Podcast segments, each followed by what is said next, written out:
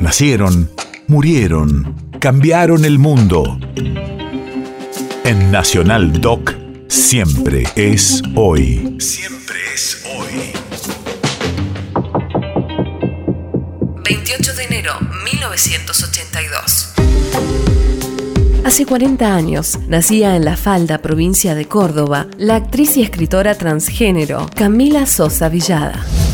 Radio de la memoria. Actuó en cine, televisión, teatro, pero fue en la literatura donde alcanzó relevancia con la publicación de los poemas de La novia de Sandro y la autobiografía El viaje inútil. Más tarde llegarían sus novelas Las malas y Tesis sobre una domesticación.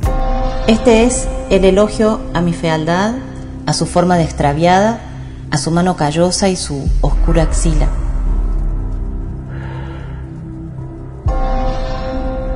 Es el elogio a mi cuerpo impreciso deambulando entre las sombras misericordiosas de la noche.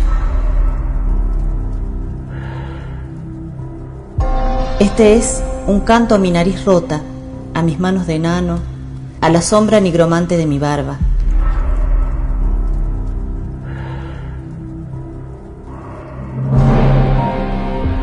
Este es un sacrificio a mis tetas de quinceañera hambrienta, a mis pómulos de india mansa, a mis labios secos por el mareo del viento, a mis colmillos, a mis uñas rotas, a mis células, a la vena hinchada de mi frente como la marca de Caín.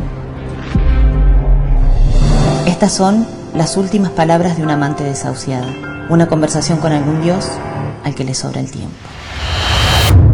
País de raíces.